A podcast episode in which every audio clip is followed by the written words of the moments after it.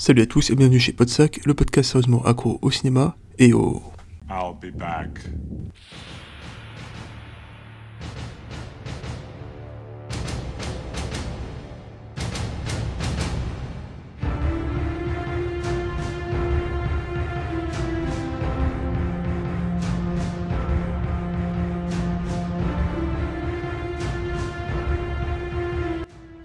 J'adore ce thème. Hmm? La chronique Ah oui, c'est vrai. Parce qu'on y est. Un sixième Terminator. Voilà qui peut augurer du meilleur comme du pire. Non, parce que reconnaissons-le, si les deux premiers sont d'excellents films, les suites n'ont pas vraiment été des réussites. Terminator 3 était pas déshonorant, mais il y avait une surdose de second degré qui donnait au film le sentiment de s'auto-parodier. Je ne garde pas énormément de souvenirs de Terminator Renaissance, si ce n'est que c'était pas la catastrophe que je craignais, qui veut pas dire grand chose pour le coup. Quant à Terminator Genesis, ouais, on va pas s'acharner. Il y a eu beaucoup de mauvais choix faits avec ce film, et à tel point que beaucoup ont cru à la franchise morte et enterrée. Et puis James Cameron a racheté les droits d'exploitation, histoire de donner à la franchise la conclusion qu'elle mérite. Ouais, sur le papier, ça pourrait être prometteur, mais les précédentes expériences avec les franchises Alien et Halloween montraient que c'est pas parce que leur créateur est nouveau dans les parages que ça garantit un chef-d'œuvre. Donc, après près de 30 ans d'attente, va-t-on enfin avoir droit de nouveau à un Terminator digne de ce nom? Donc comme pour Alita en début d'année, Cameron ne s'est pas chargé lui-même de la réalisation de son projet.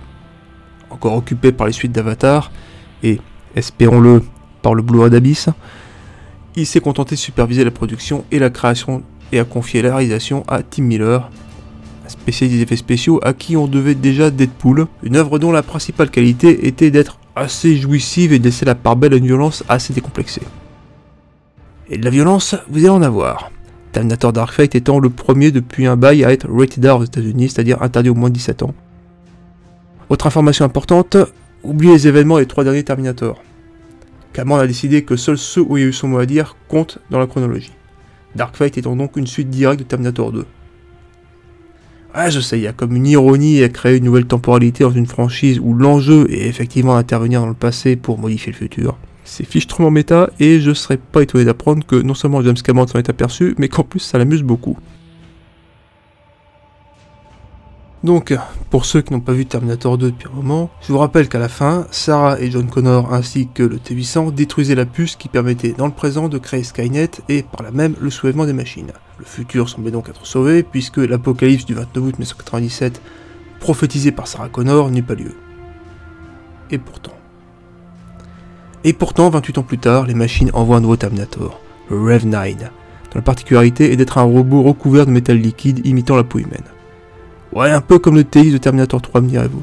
La différence étant qu'il peut séparer son corps liquide de son corps solide, ce qui lui permet de se dédoubler. Les humains, quant à eux, n'envoient pas un T800 ni Kyle Reese, mais Grace, jouée par Mackenzie Davis, une guerrière augmentée, autrement dit équipée d'implants lui conférant une force et des réflexes comparables à ceux d'un cyborg. Quant à Sarah Connor, elle n'a pas cessé de se battre, mais ce coup-ci, elle n'est pas la cible du Terminator. Cette nouvelle victime étant une jeune mexicaine, Dani Ramos, jouée par Nathalie Reyes. Pourquoi? Ben on sait pas exactement, il s'agira d'ailleurs d'un des enjeux du film. Donc un robot une cyborg qui se mettent sur la tronche avec une mamie badass dans l'équation, bah niveau action, ça peut donner du bon. Et croyez-le ou non, ça donne du bon. Terminator Dark Fate est défouré assez vite, mais assez fort faut bien le dire. Et dans la mesure où on est essentiellement là pour ça, on va pas s'en plaindre. Ouais, parce que si vous venez pour le scénario, vous allez rester sur votre fin. Bon alors je sais, oui, à base Terminator, ça raconte l'histoire de robots qui débarquent du futur, à poil qui plus est, pour tuer des gens dans le présent. C'est assez bancal d'ailleurs pour anecdote. Si Schwarzenegger avait accepté de jouer dans le premier, c'était parce qu'il était convaincu que le film serait naze. Et que ça n'irait pas sa carrière parce que personne n'irait le voir. Donc ouais, je m'attendais pas à ce que ce soit le point fort du film, hein, mais il reste quand même quelques trous assez malvenus et pas les 2-3 rebondissements prévus et prévisibles qui améliorent les choses. D'autant plus que l'un d'entre eux nous est spoilé dès l'affiche. Ouais, un gros spoiler. Autrichien, 210 kilos. Parce que oui, le T800 est de la partie. Et donc par là même, Arnold Schwarzenegger, qui à 72 ans semble ne pas avoir oublié la de sa salle de gym. Alors oui, Schwarzy ou pas Schwarzy, voir le T800 joué par un septuagénaire peut paraître étrange, mais rappelez-vous que dans Terminator, Cal Reese nous explique que le T800 est un squelette de métal recouvert de tissu humain et que lui aussi saigne, transpire et donc apparemment vieillit. Moi, il vaut mieux pour vous que vous en souveniez parce que personne n'aura la délicatesse de vous le rappeler. De la même façon, ce que ce T800 fiche là et les raisons pour lesquelles il y a nos héroïnes sont assez artificielles, si j'ose dire. D'autant plus que les autres personnages ne trouveront pas plus intéressant que de soulever pas mal d'incohérences d'ailleurs. Et de façon plus générale, euh, son personnage aurait davantage eu sa place dans Blade Runner que dans Terminator. Enfin, tout du moins s'il n'était pas la caution punchline et second degré du film, bien sûr. Eh ouais, il faut croire que la présence de Schwarzy au générique était une obligation pour plaire aux fans. De la même façon, le film grouille de clin d'œil aux deux premiers Terminator et à Universal Soldiers de Roland Emmerich. Clin d'œil qui ne cacheront que rarement leur volonté de caresser le fan dans le sens du poil. Notez, ça fait toujours plaisir hein, de se faire gratouiller derrière les oreilles. N'importe quel labrador vous le dira. Et après tout, je suis en train de faire la même chose en vous passant en boucle le thème de Terminator 2. Ça aurait été plus agréable quand même si ces clins d'œil nous étaient pas assénés avec un manque de subtilité assez confondant. Par chance, le film ne se résume pas à ça. Et Schwarzenegger comme Linda Hamilton sont surtout là pour passer le témoin à une nouvelle génération. Et pour ouvrir la porte à d'éventuelles suites qui, officiellement, sont toutefois pas d'actualité pour le moment.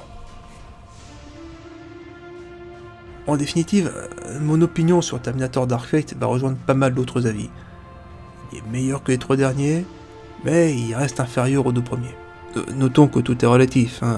Le premier Terminator a révélé James Cameron et permis à Schwarzenegger de démarrer vraiment sa carrière d'action star, lui qui semblait ne pouvoir être embauché que pour son physique. Quant à Terminator 2, il y avait à l'époque une prouesse technique en matière de CGI, et il en impose encore, même aujourd'hui, 30 ans plus tard.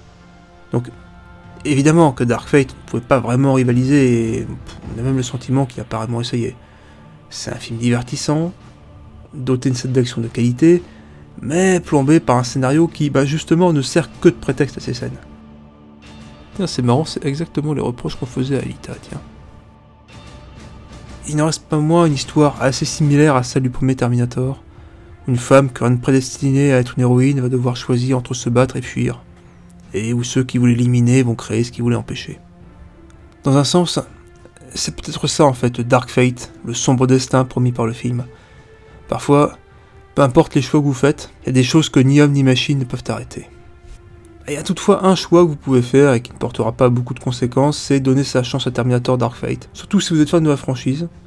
On verra plus tard si elle retombe dans ses travers, hein, mais ça, ce sera plus tard. D'ici là, vous pourrez retrouver la transcription écrite de cette chronique sur notre blog, podsac.wordpress.com. En attendant, suivez-nous sur Twitter, podsac, aimez-nous sur Facebook, Regardez-nous sur Instagram, podcast.